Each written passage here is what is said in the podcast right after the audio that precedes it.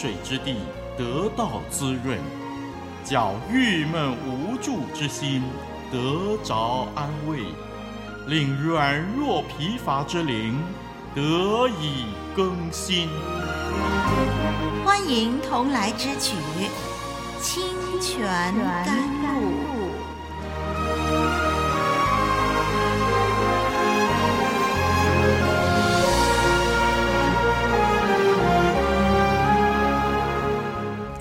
弟兄姐妹平安，我是丽文。在跟随主的道路上，我们需要神的话语不断地更新我们，使我们更合主用。求神帮助我们，一同在学习圣经的时候不断有领受。这一集节目，我们继续来研究创世纪。上一集呢，我们谈到撒莱和夏甲的冲突，让我们看看事情有何进展。请我们翻开圣经《创世纪》，我们要读的是十六章第七到十一节。我们读《创世纪》十六章七到十一节。耶和华的使者在旷野舒尔路上的水泉旁遇见他，对他说：“撒莱的使女夏甲，你从哪里来？要往哪里去？”夏甲说。我从我的祖母撒莱面前逃出来。耶和华的使者对他说：“你回到你祖母那里，伏在她手下。”又说：“我必使你的后裔极其繁多，甚至不可胜数，并说你如今怀孕，要生一个儿子，可以给他起名叫以实玛利，因为耶和华听见了你的苦情。”好，我们读到这儿。让我们大略的把这段经文分段如下：在创世纪第十六章第七节到第十二节是记载耶和华和夏甲在旷野的会面，以及神对他的应许，这是第七节到十二节。那十三节到十四节是记载夏甲信心的回应。十五节、十六节呢，就记载孩子的出生。我们看到这段记载的时候，特别要留意的是对话部分，尤其是耶和华的发言，因为在记叙文中，神的发言常常是他所强调的重点。让我们将经文逐一的分析吧。我们来看第七节，第七节说耶和华的使者遇见夏甲。不过，我们注意到这位耶和华的使者。他是以第一人称的身份替神说话的。我们注意第十节，他说：“我必使你的后裔极其繁多。”同时在第十三节呢，夏甲又称他为那对他说话的耶和华，为看顾人的神。我们看到呢，哎，夏甲称呼这个对他说话的是神。那么第十节呢，呃，这个。说话的这个使者呢，他以第一人称“我必使你的后裔极其繁多”。因此呢，这位使者似乎一方面是与耶和华有分别啊？为什么呢？因为被称为耶和华的使者嘛。那么另外一方面呢，又似乎是神自己。好，那怎么解释呢？一般呢有两个看法。第一呢，就是。耶和华的使者既然是代表耶和华传递信息，所以呢，他就会以耶和华的身份发言，所以他就以第一人称的身份来说话。那么第二个看法就是说，有的人就指出呢，这位使者其实就是道成肉身之前的基督，那么他就以神的使者和仆人身份来向人显现。所以，如果这个第二个解释说到这个耶和华的使者真的是基督的话，道成肉身的基督的话，诶，其实也是合理的。无论是哪一种的解释，总之呢，这位使者他是来自神的，他所传达的内容也来自神。好，我们看第七节，说耶和华的使者在旷野舒尔路上的水泉旁遇见夏甲。舒尔呢是位于埃及东面，在巴勒斯坦南部往埃及的路上。很显然的，夏甲从撒莱面前逃走，准备逃回自己的家乡埃及。不过啊，就在半路上，神的显现拦阻了他。我们继续看第八节。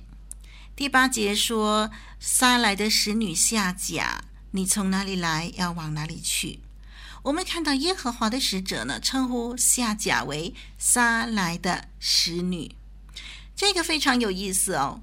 这里不是直接叫她的名字夏甲，也不是称她为亚伯兰的妾，或者说啊女主人夏甲，而是先提出夏甲真正的身份地位。她是撒莱的使女，夏甲本来就是撒莱的使女啊。但是她自从怀了亚伯兰的孩子，就小看她的主母撒莱。也许她以为自己将要升格为女主人，因为母凭子贵嘛。从耶和华的使者对她的称呼，提醒她不要妄自尊大。其实，她如果一开始就谦卑，就不会惹来撒莱的苦待，也不必逃亡。他如果安分守己，在亚伯兰家中好好的养胎，把孩子生下来，不也是一种的安定，一种的幸福吗？耶和华的使者先用称呼提醒他，告诉他说：“你是撒莱的使女。”然后呢，就故意问他。他从哪里来的？要往哪里去呀？这个不是说耶和华的使者不知道他的来历，而是要他亲口说出实情。人呢，只有在面对现实、面对自己，才能够针对问题解决问题，神的帮助才有意义。所以，这个第八节当中，神先让夏甲自己说出问题。夏甲在苦难当中就将实情招供了。他说：“他是从我的主母撒莱面前逃出来。首先，他承认撒莱是他的主母，他受撒莱苦待，提醒了他不可越分。他始终是使女。”撒莱才是主母，然后他承认自己是逃出来的，不过他没有说明要往哪里去，也许呢不敢说，也许是真的不知道要往何处去，只是下意识的往埃及的路上跑。亚伯拉罕生平，信心之父教宗。无所保留，全然献上，艰辛倚靠，一生顺服。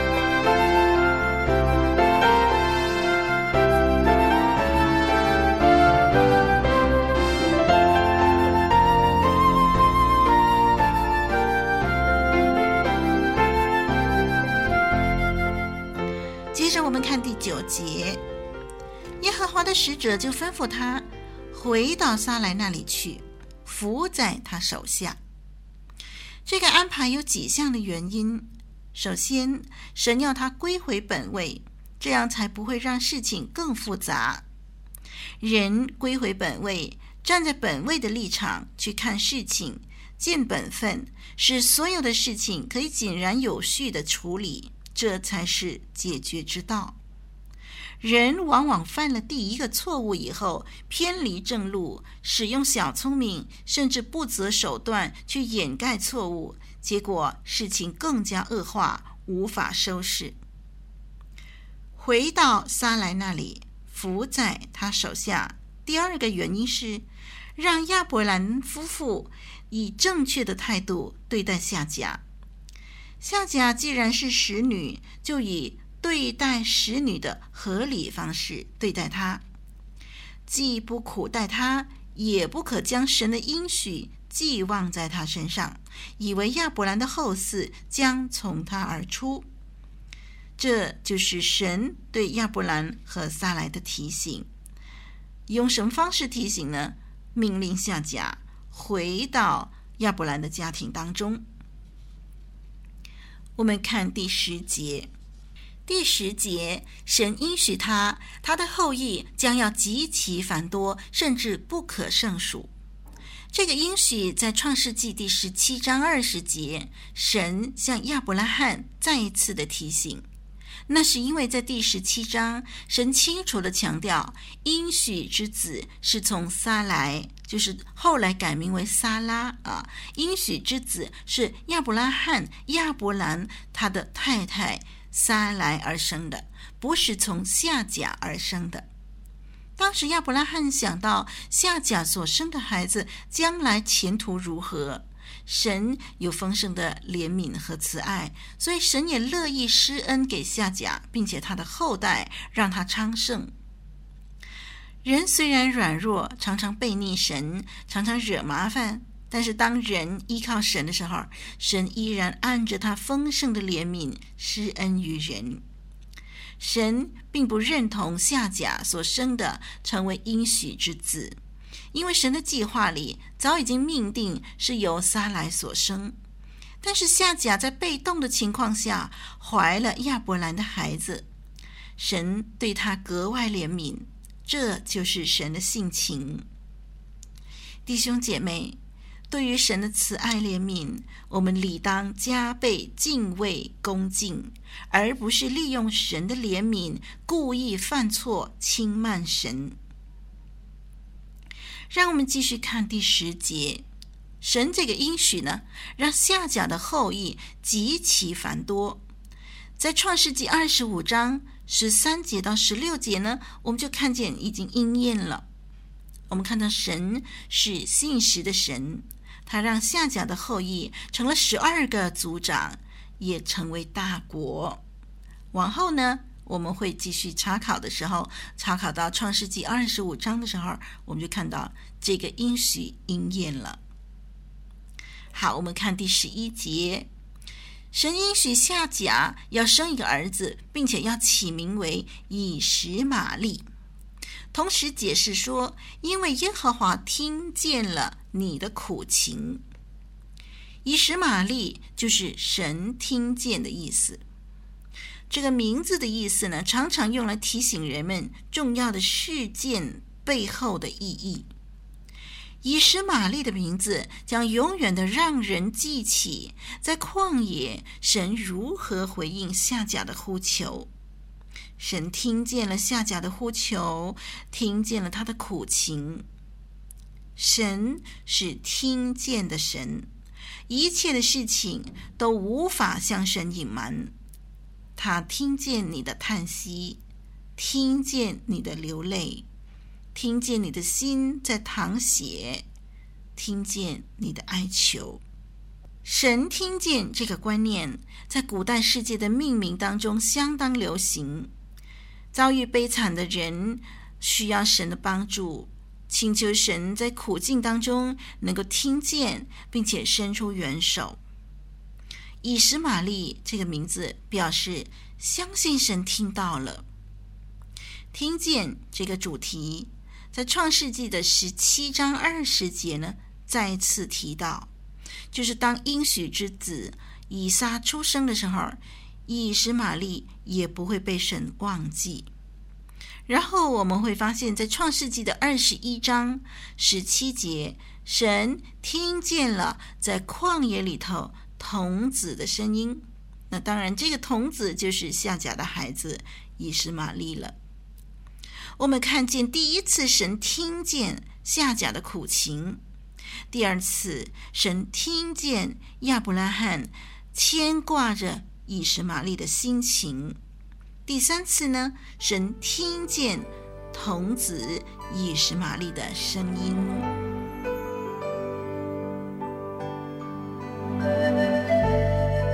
深切默想，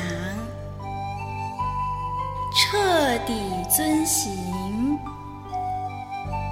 清泉甘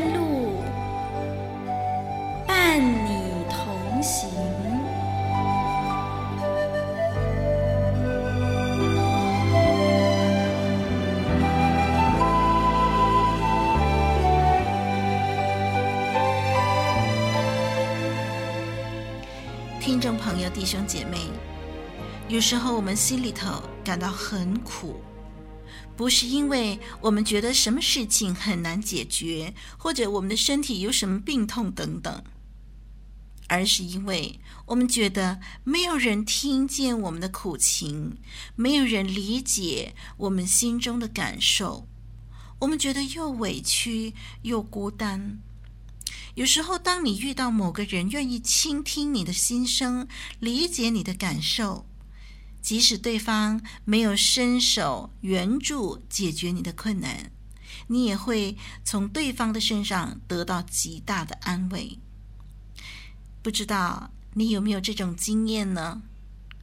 神听见夏甲的苦情，今天神也能听见你的苦情。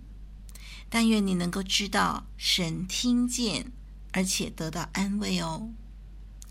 我是丽文，我们下一集清泉甘露再会。